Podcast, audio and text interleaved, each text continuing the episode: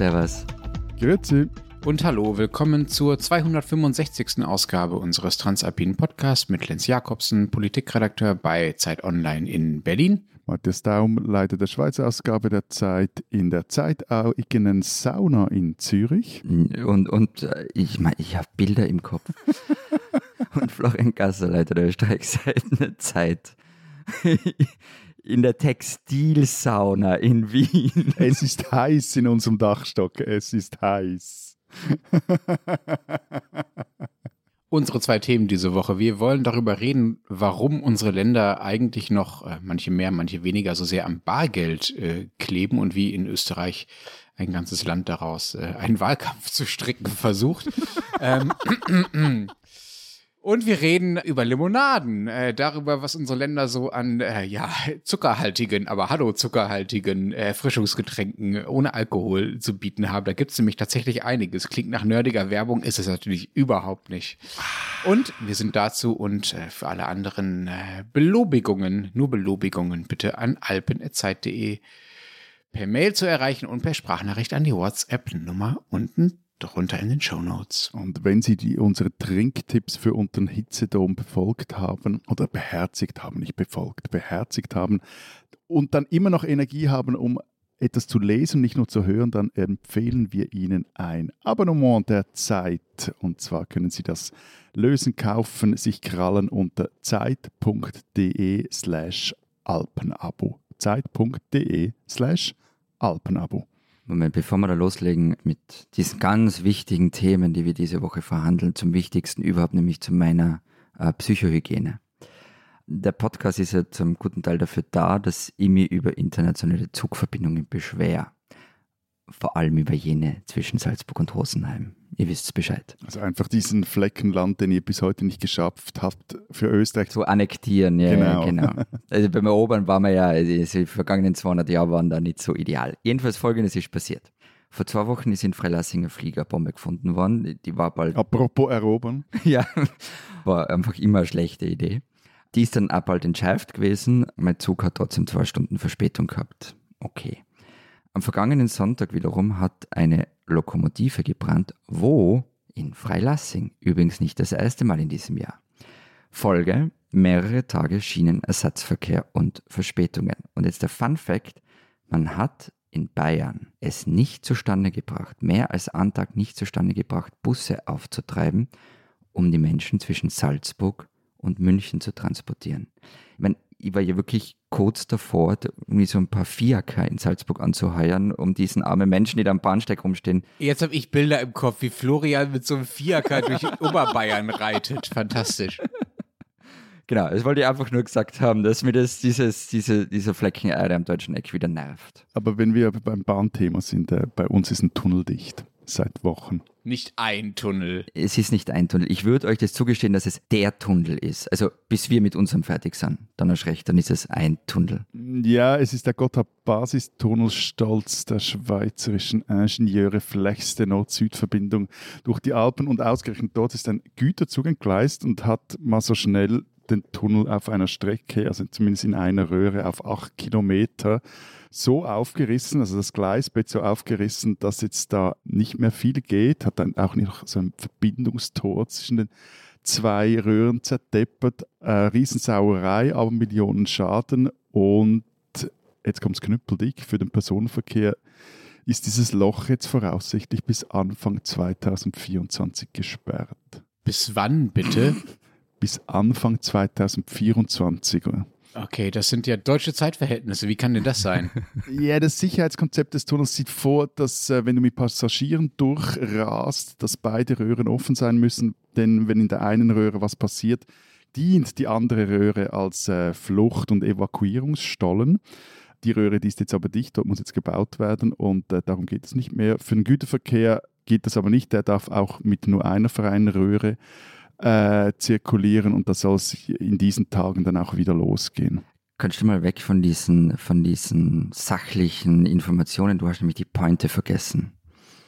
Die richtige Pointe dieser Geschichte. Die richtige Pointe, wo, wobei Recherche gezeigt hat, es ist auch eine etwas äh, spitze Pointe, weil so sicher ist es nicht. Aber es geht das Gerücht, dass die Unglückswagen aus welchem Land kamen?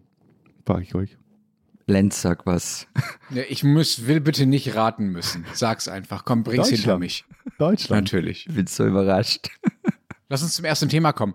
Darf ich euch einfach nochmal von meinem Urlaub erzählen? Ihr zwei macht mir langsam jetzt wirklich Angst. Ich meine, der eine, der ist äh, gekauft und korrupt, das wissen wir, Tirol Tourismus hat den im Sack. Aber dass jetzt du noch irgendwie zum offiziellen Markenbotschafter von Visit Sweden wirst, finde ich doch langsam etwas unangenehm. Alles für eine Schöttbuller Flatrate, genau. Jetzt sagt es wenigstens richtig. Ja, ja, immerhin. ja, natürlich, muss ich ja. Wenn ich mich effektiv ein, einschleimen will. Der der Nachschulung, der der Nachschulung kriegt. Ich war ja zwei Wochen in Schweden, wie ihr alle wisst.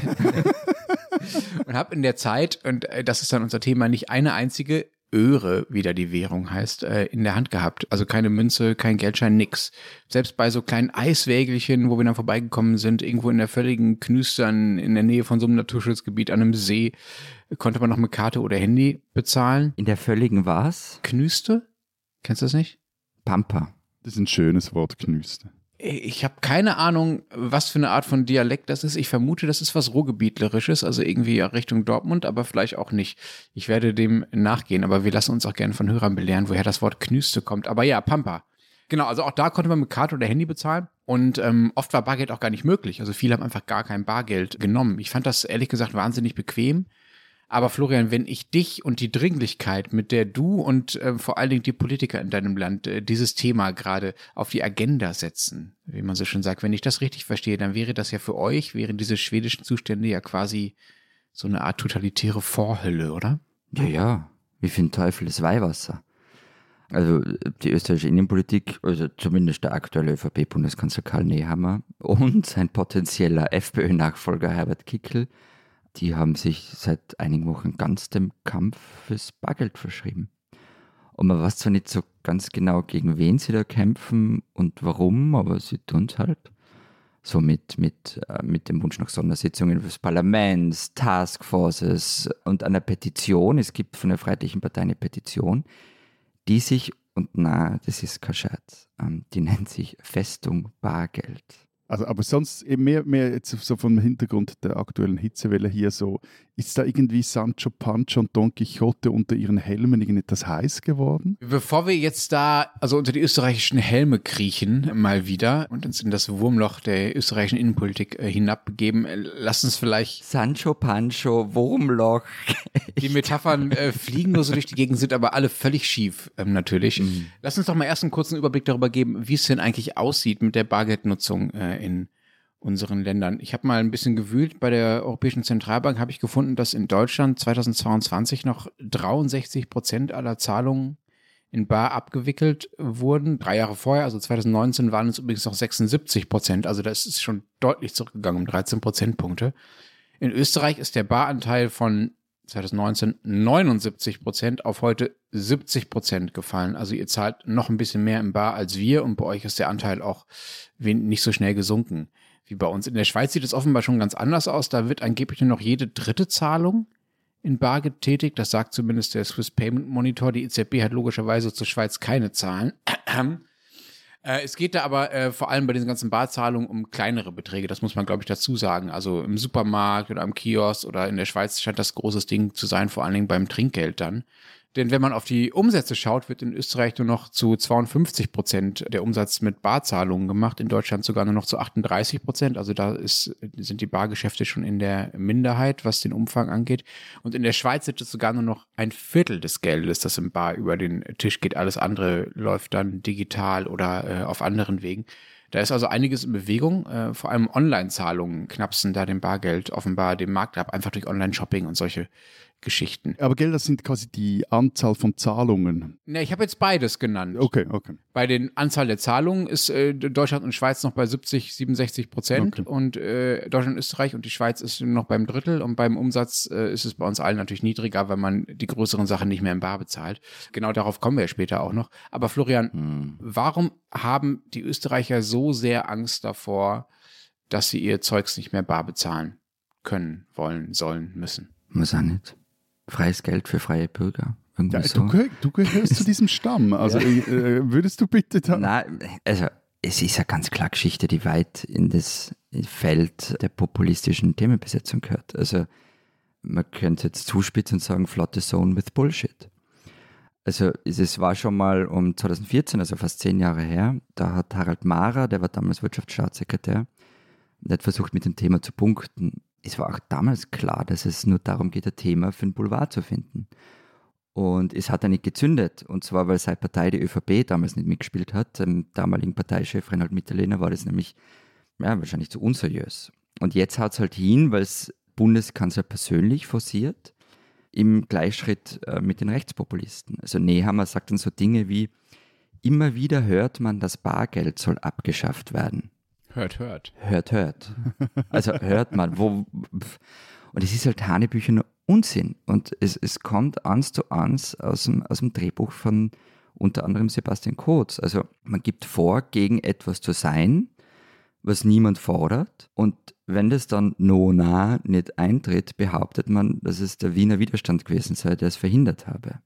Und in Wahrheit, ich meine, um was es geht, ist ja, dass es in der EU Überlegungen gibt, Barzahlungen über 7.000 oder 10.000 Euro zu verbieten. Das Ziel, Bekämpfung von Schwarzgeld, Geldwäsche und kriminellen Machenschaften. Und in unserem Gaga-Diskurs wird daraus halt, Brüssel will das Bargeld abschaffen. Euer Gaga-Diskurs, ich habe ja auch mir den ein bisschen angeschaut. Besonders irre fand ich ja diese Kampagne. Es gab ja 2022 tatsächlich eine quasi staatliche Kampagne, inklusive Notenbank, Unternehmerverband und Gewerkschaften und so weiter, mit sehr schönen kleinen extra Werbevideos, die extra gedreht wurden. Und mein Lieblingsargument Ich kenne die gar nicht. Aber aus dieser Kampagne ist, bei der Barzahlung, Bargeldbezahlung verwende man ein regional produziertes Zahlungsmittel und stütze so die heimische Wirtschaft. Das ist, finde ich, das halt die Münze heißt das. Also haben Sie das echt gesagt? ja, das haben sie tatsächlich gesagt. Es gibt sowohl in dieser Kampagne das Argument als auch in einem Interview mit diesem, äh, mit diesem Münzenchef, so, der ein paar hundert Mitarbeiter hat, also woran dann die österreichische Wirtschaft hängt. Florian, ihr erinnert euch vielleicht, wir haben ja in der letzten Woche darüber geredet, warum Österreich noch nicht in der Rezession steckt, im Gegensatz zu Deutschland. Und jetzt wissen wir es, weil ihr euer Geld noch damit verdient, euer Geld selbst herzustellen. Herzlichen Glückwunsch. Ich weiß jetzt nicht aus dem Stegreif, aus was Euromünzen bestehen, aus welchem Metall genau. Ich kann mir aber wirklich nur ganz, ganz, ganz, ganz, ganz schwer vorstellen, dass diese Rohstoffe irgendwo in Österreich geschürft werden. also nur so, Aber sie werden hier zu Münzen gepresst, das reicht ja wohl. so ein, Entschuldigung, so ein Scheiß. Aber du hast vorhin das Argument gebracht, Florian, in die flood the, the, the zone with Bullshit, aber wieso? Also man kann ja ernsthaft über dieses Thema sprechen. Wir werden ja auch nachher noch äh, hoffentlich äh, das eine oder andere. Äh, Ich glaube, der Zug ist abgefahren mit dem Ernst Nein, ich, ganz, ganz persönlich finde ich, es gibt, also es, dieses Thema hat eine sehr ernsthafte Komponente. Aber wieso so Gaga-Argumente wie die, die österreichische Euromünze, wohlgemerkt, nicht, nicht, die, nicht äh, die deutsche, nicht die französische, nicht die italienische, sondern die österreichische, Hm. sei quasi Osterregion, Fürth-Region. Also ich meine, das ist völlig gaga. Ich würde euch so gern widersprechen.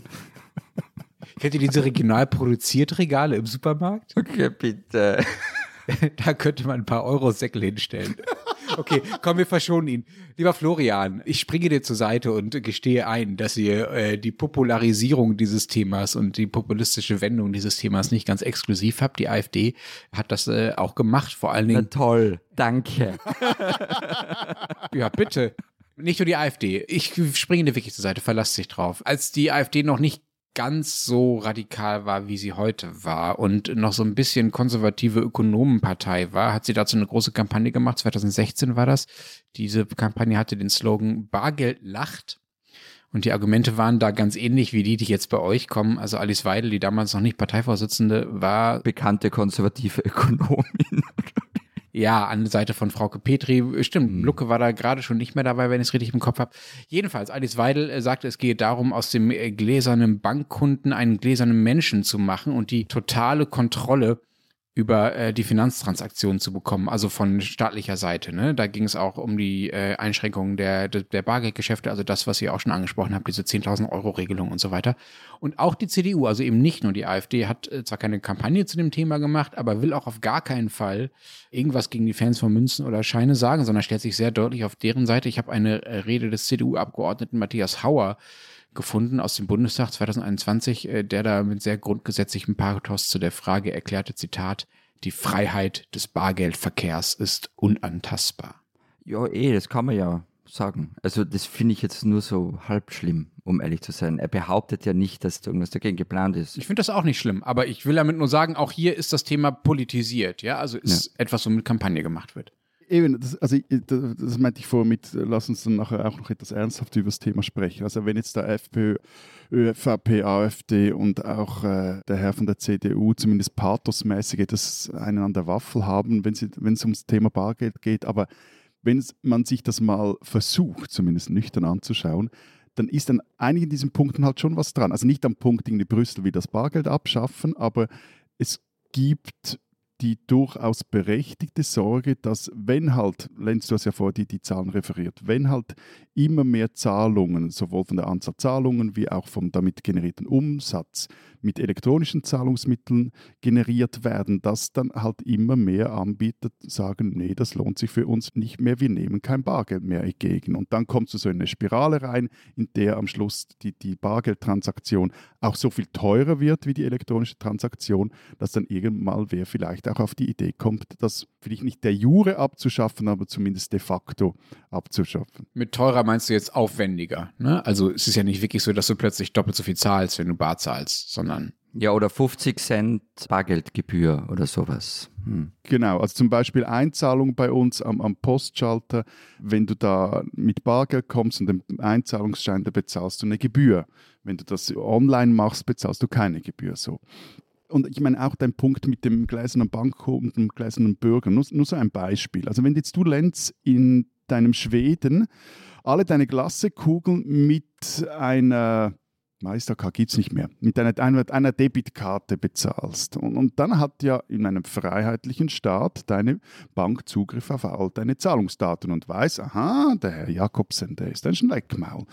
Und wenn die Bank nun eine halbwegs gewitzte IT- und Marketingabteilung hat, dann wird sie dir bei der nächsten Bonuspunkteaktion, wenn die sowas hat, ein Angebot für, sagen wir jetzt mal, eine Gelateria in irgendeinem Berliner hippen Quartier einblenden. Und also das soweit so spooky gibt es aber, ist auch nervig. Auch Eisdielen-Tipps bitte gerne an alpen.zeit.de. In Schweden und Berlin. Also auf jeden Fall etwas spooky nervig, aber Okay, ist halt einfach so.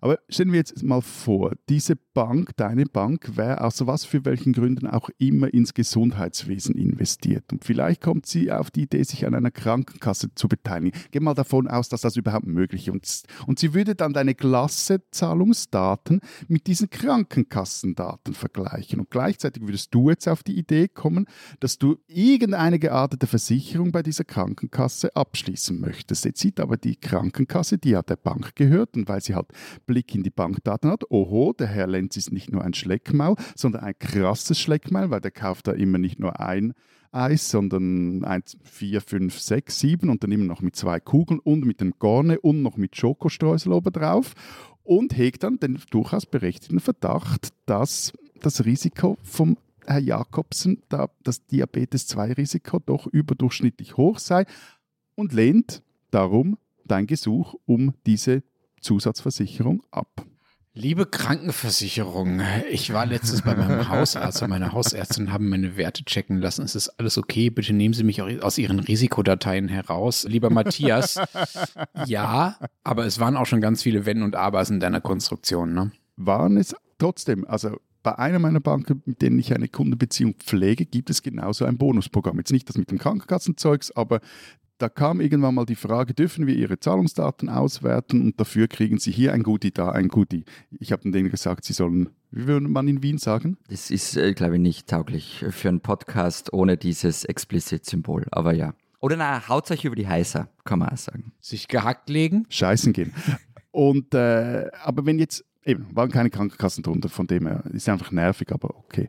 Äh, aber wenn jetzt Alice Weidel vom gläsernen Bankkunden spricht, ja doch, ich finde, also beim Bankkunden zumindest hat sie jetzt nicht ganz unrecht. Ja, also ich bin eigentlich bei allem, was du gesagt hast, völlig bei dir und, und diese Gefahr gibt es und die ist ja tatsächlich ein Problem, die ist bei vielen anderen auch ein Problem.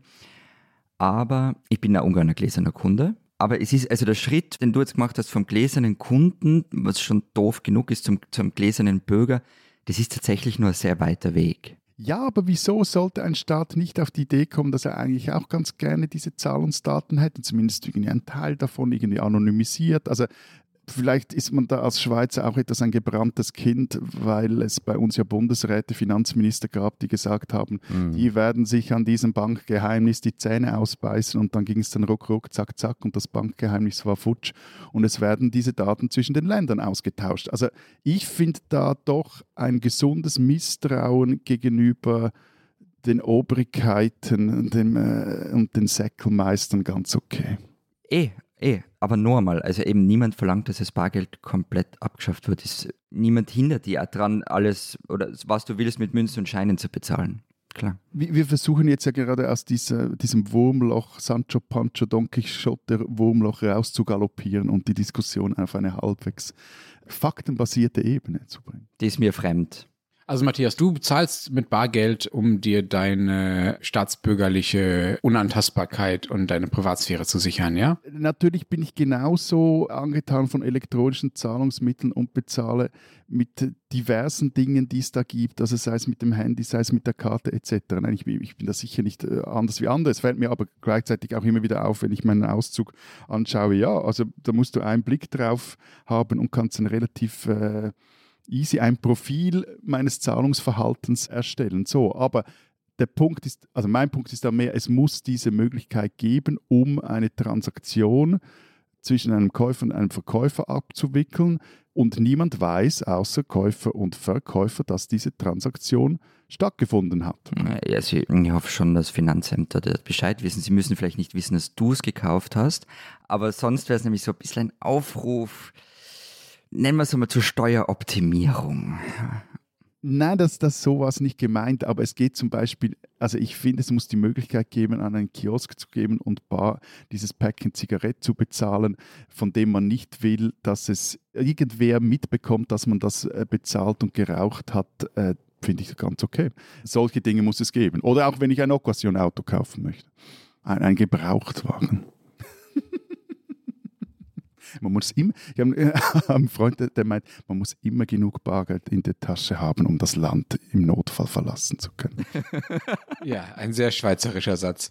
Ich finde bei dem Fluchtauto, um mal dabei zu bleiben, Matthias, dass du dir gerne kaufen möchtest, da wird es dann schon ein bisschen kritisch. Also nicht, weil ich dir nicht die Flucht aus der Schweiz gönnen würde, äh, sondern weil natürlich je höher die Summen werden, desto höher wird auch die Geldwäschewahrscheinlichkeit. Also dass es ja eben nicht nur darum geht, sich ein neues Auto zu kaufen oder ein gebrauchtes Auto zu kaufen oder ein paar Zigaretten, wie du sagst, sondern ähm, dass man sich halt mit Bargeld äh, eine Immobilie kauft beispielsweise, um damit sein Geld waschen zu können, es also anlegen zu können und äh, es nicht mehr verfolgbar zu machen, was vielleicht aus kriminellen Machenschaften kam so. Und dass Ermittlungsbehörden dann bei einem begründeten Verdacht natürlich nur auch nachvollziehen können, was du mit deinem Geld so anstellst, eben weil das nicht im Bar passiert, sondern weil das ab bestimmten Summen äh, nachvollziehbar äh, sein passieren muss, also über Kontoverschiebungen, ähm, das finde ich ehrlich gesagt auch ein berechtigtes staatliches Ermittlungsinteresse. Ja, aber gleichzeitig, solange ich anschließend brav Motorfahrzeugsteuern zahle für mein Fluchtauto und der Verkäufer den Verkauf auch ebenfalls anständig versteuert, da gehen doch den Staat die Details dieses Deals nichts an. Hä, aber das ist doch Unsinn. Ja, jetzt warte mal, ganz ehrlich. Ich, ich finde auch, aber vielleicht zu dem, was du gesagt hast mit, mit Geldwäsche und so weiter, was ja auch die Idee der EU ist mit diesen 7.000 bzw. 10.000 Euro, das ist ja nicht ganz klar. Wobei für 7.000 Euro gibt es sicher ein Fluchtauto. Wer von euch hat in den vergangenen zehn Jahren irgendein legales und versteuertes Geschäft über 1.000 Euro gemacht und das in Bar bezahlt? Mir fällt eins ein. Okay. Ich habe mein Umzugsunternehmen in Bar bezahlt. Mhm. Das ist so üblich auf Rechnung und alles, aber die machen das so, weil sie sagen, ähm, ganz viele Leute weigern sich sonst einfach äh, nachträglich zu bezahlen und das passiert so oft, dass der sozusagen der, der, der Aufwand der ja. Rechtsstreitigkeiten so groß ist, dass sie das alles nur noch im Bar machen. Und das waren über 1000 Euro. Eben. Du hast legal gesagt, oder? Also es ist, also man braucht es, außer man zieht in Berlin um, eigentlich nicht. Aber ich finde trotzdem, es gibt noch andere Argumente. Also bei uns, das ist vielleicht auch noch interessant, war es eine Sozialdemokratin, die den Bundesrat dazu gebracht hat, weil bei uns war das auch äh, Thema, ähm, einen Bargeldbericht zu verfassen und ähm, es wird jetzt kompliziert. Sie wollte die Annahme von Bargeld von. W wann, wann wann das? Ungefähr. Ja, vor so 18, 19, vielleicht auch 20 so. Sie wollte die Annahme von Bargeld von, etwas eben, wie gesagt, kompliziert, von dispositivem Recht in zwingendes Recht umwandeln. Also damit würde ein Recht auf Barzahlung verankert im Gesetz und es würde ausgeschlossen, das, was ich vorhin erwähnt habe, dass private Firmen oder auch äh, Anbieter von öffentlichen Leistungen die Option Barzahlung ausschließen können, weil ihnen das zu aufwendig, zu teuer etc. wird. Und das ist so ein Punkt, den ich wichtig finde. Der andere Punkt ist, dass das, jetzt wird es noch etwas Finanzwelt komplizierter, dass nur Bargeld der Allgemeinheit den Zugang zu Zentralbankgeld ermöglicht. Was wiederum auch wichtig ist, äh, um das Vertrauen in das äh, private Bankbuchgeld äh, zu festigen. Und ohne dieses Vertrauen funktioniert das Geldsystem nicht. Und Gleichzeitig kommt auch noch ein Argument dazu, der Bargeldumlauf hat in der Schweiz den, gerade in den vergangenen Jahren auch stark zugenommen. Also sowohl in absoluten Zahlen als auch in prozentualen Anteilen am BIP. Und meistens nicht um was zu kaufen, sondern um das Geld aufzubewahren. Und da kann man jetzt drüber lachen und da kann man sich jetzt vorstellen, wie man da die Matratzen aufschneidet und die Tausendernoten reinsteckt. Aber bis vor kurzem waren ja die Zinsen in der Schweiz brutal tief bzw. negativ. Also ich habe bezahlt, wenn ich Geld auf der Bank hatte. Und da habe ich ernsthaft auch mal das ausgerechnet, ob es mich nicht ob ich nicht besser fahren würde, ob es mich nicht günstiger käme, wenn ich einen Teil meines Ersparten als Bargeld in einem Bankschließfach aufbewahren würde. Und was rauskommen? Ja, es hätte sich, glaube ich, teilweise gelohnt. Ein Problem ist, du bist dort nur bis zu einer, gewissen Summe versichert. Und wenn ich es richtig im Kopf habe, ist diese Summe niedriger als jene Summe, die, äh, auf die du eine Staatsgarantie, eine de facto Staatsgarantie hast, wenn die Bank hops gehen würde und das würde auf einem normalen Konto liegen. Ich war dann aber vor allem zu faul, um das irgendwie durchzuziehen. Und irgendwann sind dann darauf auch die, die, die Zinsen wieder gestiegen. Und dann gibt es noch, noch zwei Punkte, um diesen Werbespot für Bargeld noch weiterzuführen. Also die liegen auf der Hand. Bargeld funktioniert auch, wenn äh, der Strom ausfällt, wenn das elektronische Zahlungssystem irgendwie hops ist, irgendein ein Server wieder mal durchgebrannt ist. Und auch wichtig, das geht eben auch, hängt mit dem zusammen, dass die äh, Anbieter dann nicht einfach sagen können, nee, ich will kein Bargeld mehr. Bargeld ermöglicht auch die sogenannte, korrekten Sprech heißt das, finanzielle Inklusion von äh, Menschen, die kein Bankkonto haben, beziehungsweise kein äh, bargeldloses Zahlungsmittel. Und zum Beispiel, das ist teilweise, das steht dann auch in dieser Motion, stand das drin, also wo der Bundesrat damit aufgefordert wurde, Bahnhof in Luzern kann oder konnte, ich weiß nicht, ob das jetzt immer noch Stand ist, nur bargeldlos pissen gehen. Wie bitte? Ja, es wird ja bei euch auch in den Bahnhöfen zahlst du ja für die Toiletten. Ja. Okay. Und da hat, haben die SBB haben dort im Bahnhof Luzern haben die ein, ein, bargeldloses System getestet bei den Toiletten. Du konntest dann nur noch. Also nur mit Kreditkarte aufs Klo gehen. Kreditkarte, mhm. Debitkarte konntest du nur aufs Klo geben. Und dann gab es dann irgendein System, das, sie, das es war dann so, du musstest dann mit Bargeld in irgendeine Karte kaufen gehen, mit der du dann wiederum auf die Toilette gehen konntest. So wie früher Telefonkarten.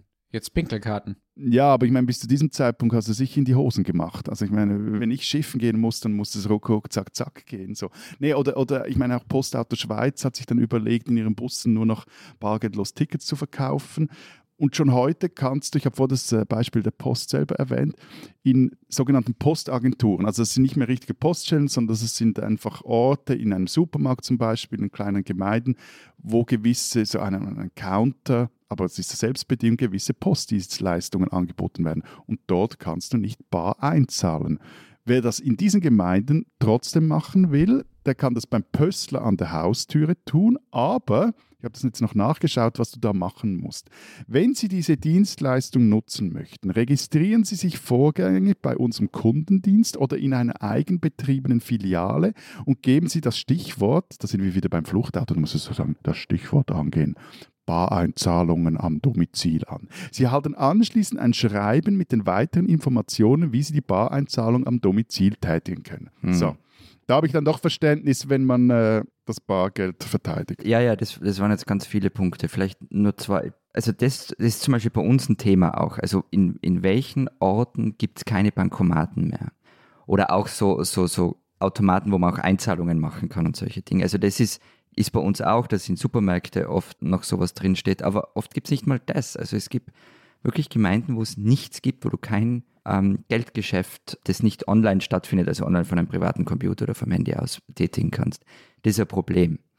Das ist übrigens auch der Teil dieser Kampagne von, von Karl Neham und ich finde der sinnvolle Teil, also man sagt, okay, wir müssen schauen wegen der Bankomatenversorgung. Aber, und das ist meiner Meinung nach eines der wichtigsten Argumente dafür, warum rein bargeldloser Zahlungsverkehr wirklich unlässig war. Ein bisschen das, was eh schon gesagt, Matthias, wenn Strom ausfallen würde etc., aber wir würden sämtliche Geldtransaktionen in die Hände von Privatunternehmen legen, wie Visa, Mastercard, American Express etc. Eh, das ist jetzt schon zum großen Teil so, aber es bleibt die Bargeldoption und ohne Bargeld wäre das einfach wirklich nicht mehr in staatlicher Hand und das wird mich stören.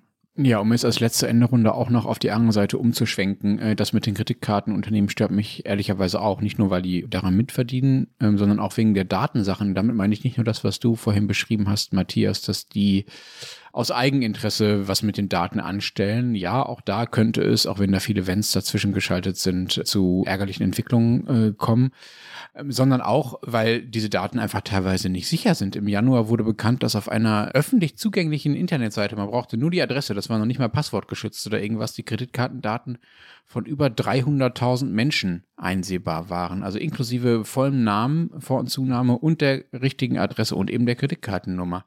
Und das waren Leute, die damals zuvor online in so halb dubiosen Shops irgendwelche gefälschten Markenware eingekauft haben. Jetzt kann man sagen, ja, ja, ja, sind sie selbst schuld, aber ehrlich gesagt. Äh, Nö, sind sie nicht. Also, Eben, finde ich nämlich auch. Sind sie eigentlich nicht. Also wer äh, am Strand irgendwelche gefälschten Gucci-Taschen äh, mit Bargeld kauft, äh, der wird in der Regel äh, dafür äh, auch nicht verfolgt oder er leidet dafür nichts. Äh, das ist jetzt äh, bei digitalen Zahlungsverkehr in der Hinsicht zumindest, bei dem Beispiel zumindest offenbar anders gewesen. Der wird einfach nur einmal übers Ohr gehauen. Genau. Also, sowas kann dir mit Bargeld einfach nicht passieren. Beziehungsweise die Entsprechung dazu wäre dann tatsächlich, ehrlich gesagt, fast schon eher der Taschendiebstahl. Ne? Also, dass dir jemand deine persönliche Sache einfach klaut. Also ich fasse es mal zusammen, weil in unserer Podcast-Beschreibung steht ja, wir wollen voneinander lernen und, und ähm, in diesem Fall lernen wir Österreicher von euch beiden.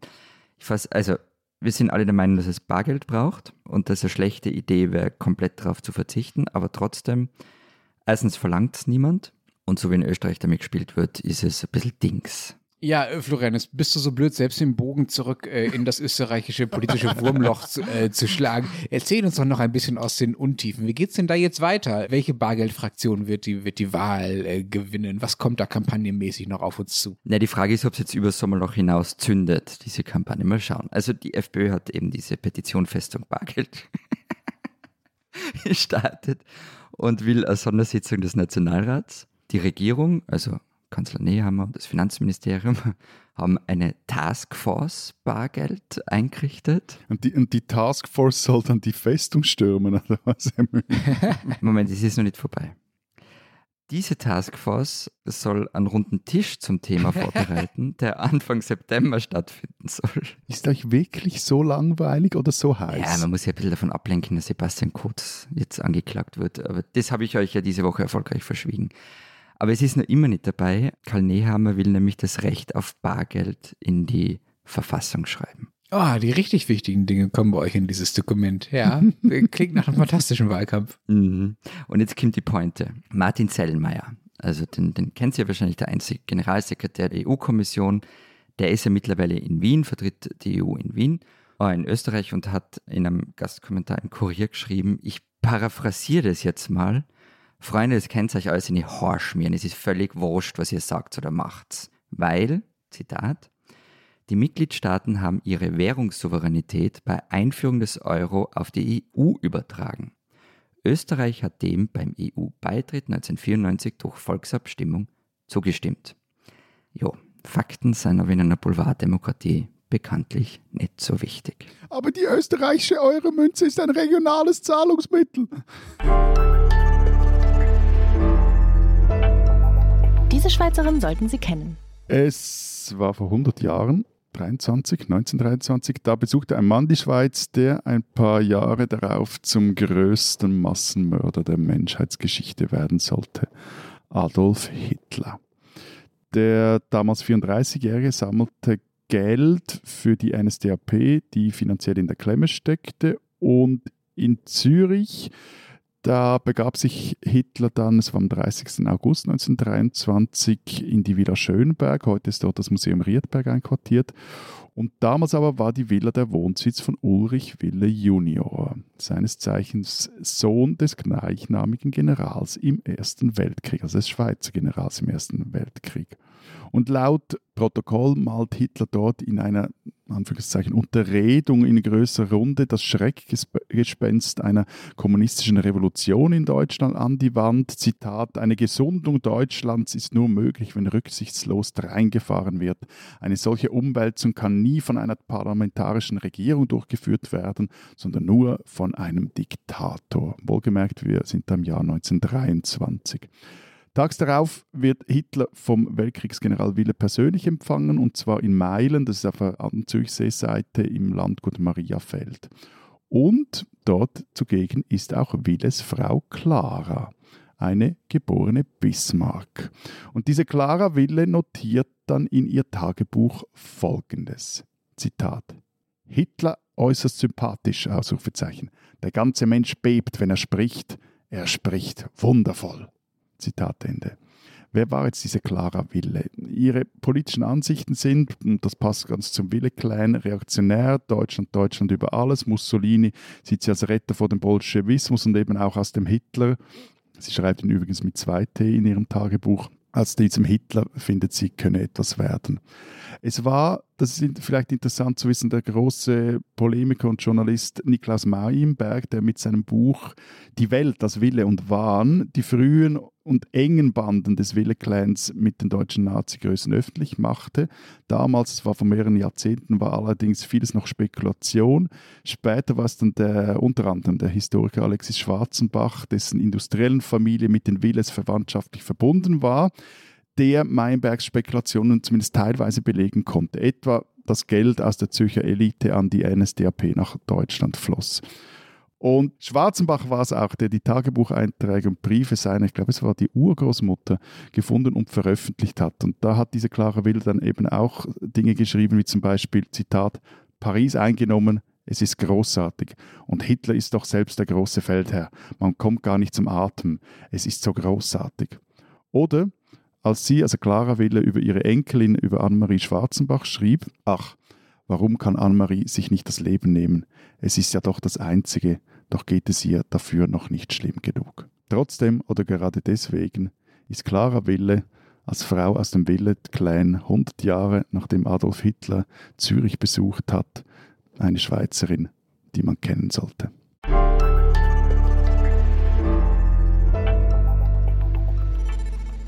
Kommen wir zum zweiten Thema. Wieso reden wir über Erfrischungsgetränke? Ich weiß, es ist heiß und so, aber gibt ja auch noch andere Themen. Aus demselben Grund, wieso ich hier mit einem Badetuch äh, um den Nacken sitze. Ich schwitze, es ist morgen 10 vor 10, ich schwitze und ich will jetzt was Anständiges zu trinken. Also, man könnte es so zusammenfassen, ja, weil es heiß ist. Und weil wir diese Woche einen Text von Christoph Ament auf den Österreich-Seiten haben, der ist nämlich ein ganz großer Fan von Soda Zitron, diesem köstlichen Getränk, das es zu seinem ganz großen Verdruss in Österreich zwar in jeder Ecke gibt, in Deutschland aber fast nirgends. Und das erstaunt mich übrigens auch jedes Mal wieder, wenn ich bei euch bin, Lenz. Äh, was bitte ist ein Soda Zitron? Ihr würdet ja dazu Zitronenschorle sagen. Und allein deshalb bin ich dafür, das Saftel in Deutschland zu verbieten. Also frisch gepresste Zitrone in Sodawasser. Also dasselbe, was in Frankreich einfach Zitronpresse heißt. Na, na, stimmt nicht.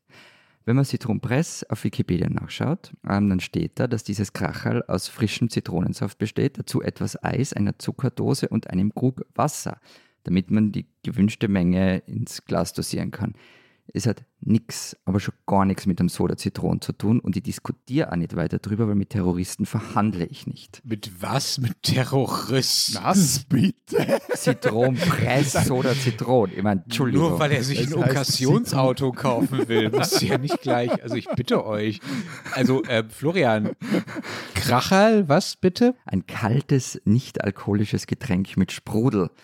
Ähm, und die Bezeichnung kommt davon, dass man früher auf mal den Verschluss von den Flaschen mit dem Daumen eindrucken hat müssen und dabei hat es kracht. Ich bin, ich bin völlig baff, aber eigentlich total begeistert, dass Florian plötzlich bei gastronomischen Themen so eine, ein, einen heiligen Ernst an den Tag legt. Es muss wirklich sehr heiß ja. in Wien sein oder es ist da die große Verwandlung des, des Gastroskeptikers Gasser am Werk. Ja. Aber Matthias, das ist doch super. Wenn wir nächstes Mal zusammen essen gehen, dann können wir Florian einfach die Limo aussuchen lassen. Dann hat er auch was zu tun. Florian, deshalb darfst du jetzt auch bestellen bei mir. Ich hätte da ja. äh, bei deutschen Limos im Angebot Bionade oder quasi im Bundle Afrikola und Bluna. Was wollt ihr bestellen? Was würdest du bestellen? Also äh, Bionade trinken bei uns nur deutsche Studenten, weil sie nichts kriegen, wenn sie eine Apfelschorle sagen. Kriegen sie schon so Watschen. Man bestellt nämlich einen gespritzten Apfelsaft oder, wenn man in Wien ein bisschen Street Cred haben will, äh, obig gespritzt. Es ist auch gespritzter Apfelsaft. Okay, also Bionade äh, ist äh, von dir auch gleich in den Terrorismusbereich äh, verdammt worden. Dann erzähle ich euch eben was zur Afrikola. Äh, das ist tatsächlich ziemlich interessant. Äh, gegründet 1931 in Köln von Karl Flach. In dem Zeugs ist viel mehr Koffein drin als in Coca-Cola und äh, deutlich weniger Zucker. Allerdings war es nicht so, dass Afrikola nun damals äh, das dominierende Getränk am Markt in Deutschland gewesen wäre. Die Amis waren auch schon in den 30ern äh, hier erfolgreicher äh, als Afrikola. Äh, weswegen Karl Flach dann einen üblen und, naja, vorsichtig gesagt, ziemlich zeittypischen Trick versuchte. Er fuhr dann in ein Coca-Cola-Werk in die USA und brachte von dort zu Kronkorken mit oder eigentlich nur einen, auf dem Koscher gestanden haben soll was er dann wiederum in Deutschland als Beweis dafür rumzeigte, dass Coca-Cola ein jüdisches Unternehmen sei, äh, gegen das man was tun müsse und dessen Getränke man nicht äh, kaufen dürfte. Er druckte dann für seine antisemitische Anti-Coca-Cola-Kampagne sogar so extra Werbeflyer, wo dieses Bild von diesem angeblichen Koscher-Kronkorken drauf war. Das hat ihm allerdings trotz der 30er Jahre in Deutschland, von dem wir sprechen, äh, nicht so besonders viel genutzt. Afrikola ist auch damals dann noch eine kleine Marke geblieben.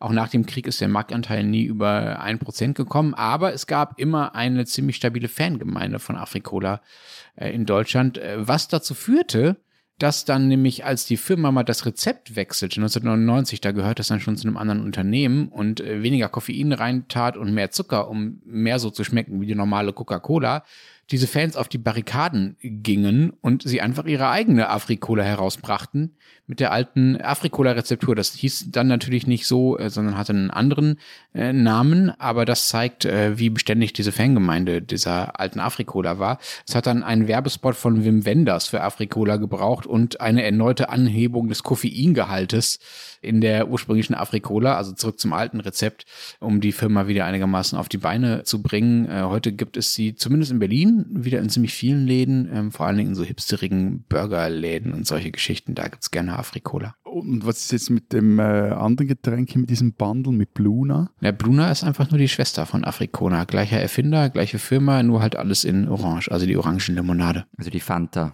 Die Fanta die deutsche Fanta. Ich hätte auch ein, ein, Cola im Angebot. Vivi Cola aus Eglisau kam 1938 auf den Markt. Slogan klopft auf. Wie bitte?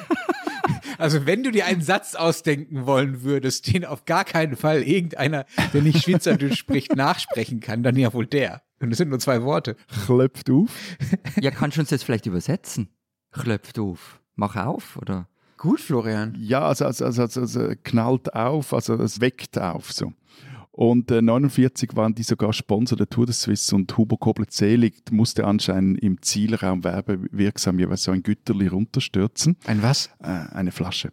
Und Ende der 80er war dann aber da auch fertig lustig. Damals begann ja also die, die großen Cola Wars, also Cola gegen Pepsi. Und anscheinend war das mit ein Grund, wieso das dann auch diese lokale Marke das Feld räumen musste, weiter, aber ähnlich wird dann wie Afrikola, also war dann mal ganz weg, aber feiert dann auch ein, ein uh, Comeback, glaube ich, so um 2008, 2009 rum, so. Hm. Äh, äh Cola gibt es bei uns auch, so in verschiedenen Variationen, bis hin zum Tiroler Cola. Von Tirol Tourismus in Eigenherstellung gebraut? Ich weiß es nicht. Und dann gibt es natürlich, also ein Getränk, also eine Kräuterlimonade, die ist einfach zum ganz wichtigen Symbol geworden. Und das kennt, glaube ich, sogar ihr, nämlich den Almdudler, oder? Almdudler, ja, ich kenne das. Ich, wobei ich gestehen muss, ich meine, allein dieser Name, man müsst, das müsste doch eigentlich ein Schnaps sein, oder? Almdudler? Ich bin mir bis heute nicht sicher, ob ich jetzt das mag oder nicht. Es hat was, aber. Sicher magst du es, Kim. Ist ja auch kitschig. Ja, genau, Irgendwie. das ist es, ja.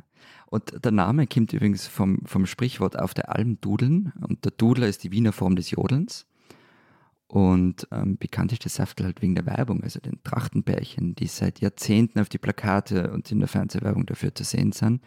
Die Legende besagt übrigens, dass die erste Flasche Almdudler der Erfinder Erwin Klein seiner Frau Ingrid am Tag ihrer Hochzeit im Jahr 1957 geschenkt haben soll. Das gilt als Tag der Gründung des Unternehmens, an dem seine Frau zur Hälfte beteiligt war. Das ist ja eine schöne Hochzeitsgeschichte, aber das erklärt ja noch nicht, warum äh, das Ding so erfolgreich ist. Warum äh, trinken das alle in Österreich? Naja, ob es alle trinken, ist die andere Frage, aber es, es kennen vor allem alle. Es gibt so, so Studien, dass irgendwie so Richtung 100 Prozent alle Almdudler kennen. Und also es war halt Teil der österreichischen Identifikation nach dem Zweiten Weltkrieg. Also schöne Natur, Trachten, alles lieb, alles nett. So hat sich das ganze Land selbst inszeniert und eben Almdudler auch. Und Almdudler hat es, es gibt auch andere Marken, die das so gemacht haben, aber Almdudler hat es auch richtig gut gemacht. Und die Werbespots eben mit den Trachten und so weiter, die sind auch bis heute legendär. Und auch dieser, dieser Ausruf, wenn Almdudler in der Werbung wie ein Jodler ausgesprochen wird und so. Also eigentlich ist Almdudler das für euch, was für uns Rivella ist, eben so ein, ein Nationalgetränk. Und Das ist das analkoholische Nationalgetränk. Also es, genau, das, das äh, Blaue Kreuz äh, Nationalgetränk. So. Warum Blaue Kreuz? Kennt man bei euch das Blaue Kreuz nicht? Das, das sind diese christlichen Antialkoholiker. Aber da steht in der Bibel was anderes drinnen. Was steht da drin? Ich bin da nicht sattelfest. Wein. Naja, mäßig, also Alkoholmissbrauch ist schlecht, so übermäßiger Alkoholkonsum, aber grundsätzlich ist Alkohol voll okay. Das ist quasi alles, was vergärt, also eine Traube, die vergärt, einfach sein lassen. Ja, ich meine, alles, also es gibt ja viele Stellen in der Bibel, wo Mordshetz ist mit viel Alkohol und ich meine, Jesus selber hat Wein gemacht, damit ein bisschen die Party in Schwung kommt. Der hat nicht Wasser in Rivella verwandelt, Matthias. Genau. Genau, aber ich kann euch erklären, wie man überhaupt auf die Idee kam mit diesem Rivella. Und zwar besteht das ja aus, äh, es ist auf Basis von Molke. Und Molke ist ja ein Nebenprodukt bei der, der Käseherstellung. Und auf jeden Fall war ein Schweizer namens Jean Bart, der hatte aus einem anscheinend aus einem Nachlass eines Biologen ein Bierrezept auf Molkebasis erhalten und ver versuchte das, wir sind im Jahr 1949 in den USA zu verkaufen. Das scheiterte aber und als er dann zurück in der Schweiz war, übergab er das Rezept seinem Bruder Robert Barth und dieser experimentierte damit, um daraus schließlich das eben dieses Getränk Rivella zu machen auf Basis von Milchserum, Wasser, Kräuter, Fruchtextrakten sowie Zucker. Gründete dann 51 ein äh, Unternehmen namens Milkin Institut und äh, nimmt im Jahr darauf in Stäff am Zürichsee die Produktion von Rivella auf. Bald zieht dann die, die Firma nach Uster im Zürcher Oberland und braut dort dieses Getränk und das, Milch, äh, das, ja, das Milchserum kommt aus einer Käserei, die ganz in der Nähe ist. Rivella Groß wurde aber, das ist, äh, eben, das ist jetzt etwas der Unterschied zu Almdudler oder auch eine Parallele, weniger über dieses Heimatding, sondern voll über dieses Sportding. Also von Beginn an versucht das Unternehmen, sich als sportliches und als auch gesundes Getränk zu vermarkten. Zuerst gibt es recht Krach mit dem Verband Schweizer Mineralquellen, weil die eigentlich all diese Limonadegetränke produzieren neben dem Mineralwasser, das sie rauslassen. Und die wollten da damals sogar Rivella verbieten, dass sie das Getränk an Sportanlässen verteilen. Aber da kam es dann nicht dazu. Ich überlege gerade die ganze Zeit, ich habe noch nie Rivella getrunken, glaube ich, weil so ein Molke-Getränk haben wir auch. Also Latella wird auch aus Molke gewonnen, aber ich habe jetzt kurz die Bilder gegoogelt, das schaut schon anders aus. Na, das, das schmeckst auch nicht, dass das Molke drin hat. Also das Ah, Okay, okay. Und noch ganz kurz zum Almdudler, ganz was Wichtiges. nein, nein, nein, nein, nein, nur noch schnell. Einfach wichtig, wenn du ein Rivella testen willst, Mhm. nur blau. Okay. Das neumodische Zeugs in den verschiedenen Farben, vergiss es. Und Rivella Rot mit Zucker, das ist wirklich eine süße Limoplörre. So, aber blau ist super. Okay, blau, Rivella Blau, okay. Und, und dann noch so, so ein Tipp für Almdudler, der lässt sich nämlich super mit Bier mischen. Also wem der normale Radler zu süß ist, der soll es mal mit Almdudler probieren. Super. Und diese Sportgeschichte, das gibt es ja bei uns auch. Ein Getränkehersteller, der durch dieses Sportimage sehr, sehr groß geworden ist. Red Bull. Größte flüssige Exportschlager, den Österreich je gehabt hat. So, jetzt habe ich das auch erwähnt. Aber das würde ich jetzt auch wirklich nicht in die Reihe zählen. Ne? Das ist ja noch mal ein bisschen was anderes als ein Erfrischungsgetränk. Nein, ist kein Erfrischungsgetränk. Sie, ich meine, sie haben andere Sachen, Mhm. außer den Energy Drink ja auch. Aber klar, berühmt sind sie wegen dem. Und dann ist mir noch was passiert. Das ist so ein Klassiker von, ähm, wenn du es nicht wissen willst, dann schau halt auch nicht nach. Ich bin jetzt nämlich bei der Recherche zu dieser Folge draufgekommen, dass ein für mich ganz, ganz, ganz wichtiges österreichisches Saftel gar nicht aus Österreich kommt. Die Frukade. Das klingt eher nach so einer Chemiefabrik-Zutat, ehrlich gesagt. Noch nie gehört. Nein. Okay. Also im Grunde ist es eine modifizierte Fanta und schaut recht oldschool aus, also auch vom Logo und so weiter und ist unter anderem deshalb kult worden, weil Heimes Fettberg in seiner netten Lightshow in den 90er seine Gäste immer vor die Wahl gestellt hat, Frukade oder Eierlikör. Hermann Nietzsche hat sich da übrigens verweigert und selber eine Flasche Wein mitgebracht. und wie er immer, also Frukade kommt eigentlich aus Bayern, aus Rosenheim, das übrigens am deutschen Eck liegt, nur so nebenbei. Nicht, dass da ein Frukadelager neulich abgebrannt ist, Florian. Wahrscheinlich, ja, ja. Es ist aber in, in Deutschland und in Österreich unterschiedlich vermarktet worden. Also in Deutschland lautete der Werbespruch Frukade die Heimatlimonade und in Österreich Frukade. So viel Frucht ist nicht zu fassen. Hm. Und es gibt es jetzt nur so in Österreich. Und was es auch noch gibt, Entschuldigung, ein, ein ganz, ganz legendäres Getränk. Ähm, kennt ihr das vielleicht, das Keli? Nein. Hä? Nie gehört. kommt aus Linz, sind also eben so, so Kracheln. Und das habe ich auch nicht gewusst und dieses Wissen muss ich jetzt teilen, woher der Name Keli kommt.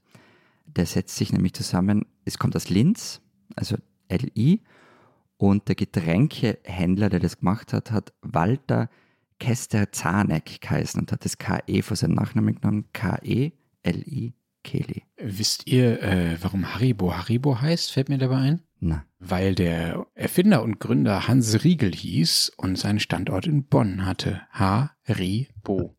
Aber ähm, bevor wir jetzt äh, in die Etymologie äh, abdrehen, äh, muss ich noch ein bisschen was äh, erzählen.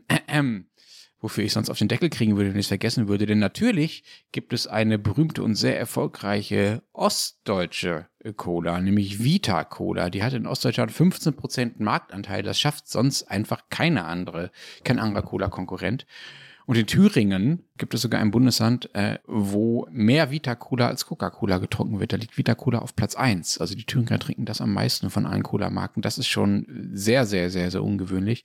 Und der Witz ist, das Ding ist tatsächlich das Ergebnis eines sozialistischen Fünfjahresplans. Die DDR-Regierung wollte in den 1950ern was gegen diese West-Cola tun und ihr was entgegensetzen und beauftragte dann eine Chemiefabrik mit der Herstellung einer eigenen Cola und das ist eben diese Vita Cola geworden. Die schmeckt auch ganz gut, die schmeckt so leicht nach Zitrone. Das mag ich persönlich eigentlich ganz, äh, ganz gerne, dass da noch so ein bisschen was anderes drin ist. Und 2020 übrigens hat äh, Vita Cola ein neues Rekordergebnis eingefahren, so viel Umsatz wie noch nie. Das Unternehmen übrigens äh, gehört aber mittlerweile, so ist das normal, gar nicht mehr Ostdeutschen, sondern indirekt einem westdeutschen Unternehmen, wie das halt so ist. Also die, ein westdeutsches Unternehmen besitzt, aber es ist nach wie vor in Ostdeutschland. Genau, es gehört zu einem Konglomerat, das seinen Hauptsitz äh, in Westdeutschland äh, hat und ist nicht mehr eigenständig. Aber es wird noch in äh, Thüringen produziert. Die spinnen, die Österreicher. Vergangene Woche fand in Österreich das schöne Frequency Festival in St. Pölten statt. Äh, Zehntausende waren da jeden Tag, ging mehrere Tage. Die haben getanzt, haben gesungen, haben kampiert, was man halt so macht auf so einem Festival, haben gefeiert. Verschiedene Bands waren da, von denen ich mich mir jetzt nicht die Blöße gebe, die Jüngeren zu nennen, weil ich sie dann sowieso falsch ausspreche und äh, zeige, wie alt ich bin. Aber die Ärzte und Limp Bizkit waren auch da und die kenne ich. Die für die alten Herren, nicht? Genau, alles ganz fantastisch, also soweit. Na gut, vielleicht bis auf diese Kontrollen der österreichischen Finanzpolizei, die es dann auch noch gab, äh, weil es da Geschichten von nicht richtig angemeldeten Mitarbeitern des Sicherheitsdienstes gab und so weiter und so fort. Also alles schöne österreichische Harmonie pur. Dann war allerdings auch noch Leonore Gewessler auf diesem Festival. Das ist die grüne Klimaministerin Österreichs und die hat dort eine einigermaßen eigenwillige Aktion durchgezogen. Es ist ja so, es gibt in Österreich seit einiger Zeit dieses äh, sogenannte Klimaticket, also so eine Jahreskarte für den gesamten öffentlichen äh, Verkehr, Nahverkehr, Fernverkehr in Österreich kostet normalerweise 1095 Euro. Ähm, das wurde auch auf dem Frequency Festival verkauft, aber eben nicht nur verkauft, sondern an manche sogar verschenkt.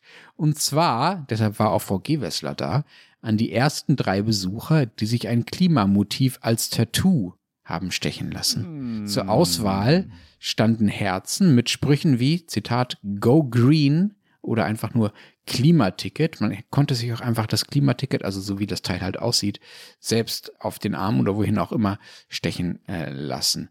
Auf Instagram wurde die Aktion beworben. Unter anderem ein User schrieb dann darunter, Zitat, ob das so eine vorbildliche Aktion ist, junge Erwachsene dazu zu motivieren, sich tätowieren zu lassen. Der Account des Klimatickets äh, antwortete nur mit, Zitat, Eigenverantwortung. Zitat Ende. Vermutlich hatte da gerade ein Schweizer Social Media Dienst. Jedenfalls, diese Ministerin selbst läuft also zu diesem Festival und äh, will offenbar mit gutem Beispiel vorangehen bei dieser ähm, Tattoo-Aktion und zeigt sich mit einem dieser Klimatattoos auf dem Oberarm. Nur, es war halt nur ein aufgeklebtes Tattoo von wegen äh, Skin in the Game und so, ne? Und äh, Verantwortung der Politiker für das, was sie so tun und ähm, was es für sie so geht. Ich frage mich ja, Warum kriegen die Tätowierten ein Klimaticket nur für ein Jahr? Das Tattoo hält ja ein Leben lang. Also das ist ja der Zweck von Tattoos. Es wäre also nur fair, denen auch ein lebenslanges Ticket zu spendieren, oder? Und das Logo in den nächsten Jahrzehnten zu verändern, lieber Klimaticketmacher in Österreich, liebes Klimaministerium, das wäre den Tätowierten gegenüber jetzt ziemlich rücksichtslos. Dann passt es ja nicht mehr zusammen. Also, das war alles in allem schon eine ziemlich absurde Aktion äh, des Klimaministeriums des Österreichischen. Eine grüne Ministerin, die junge Leute mit einem staatlich bezahlten Ticket dafür belohnt, dass die sich Go Green in die Haut ritzen lassen. Liebe Frau Gewessler, Sie spinnen doch.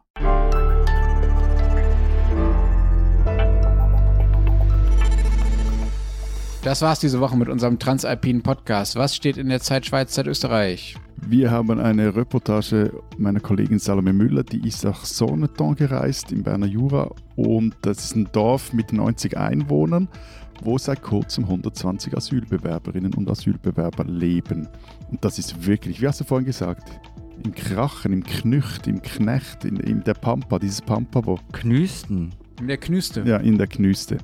Sie hat dort nachgefragt und sich äh, schlau gemacht, wie funktioniert das, weil von großen Problemen ist aus diesem Sonneton bis jetzt nichts bekannt. Und dann porträtiert Florian Gajakob den Favoriten beim Unspunnensteinstoßen, das an diesem Sonntag stattfindet.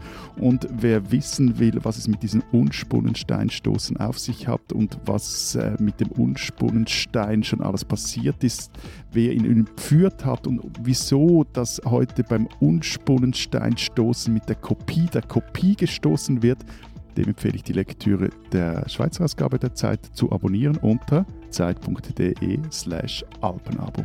Bei uns gibt es neben ähm, dem Text von Christoph Arment über seine Sehnsucht nach Soda Zitron noch einen Text von Christian Bartlau. Und zwar erscheint dieser Tage der Dokumentarfilm Wer hat Angst vor Braunau über das Geburtshaus von Adolf Hitler.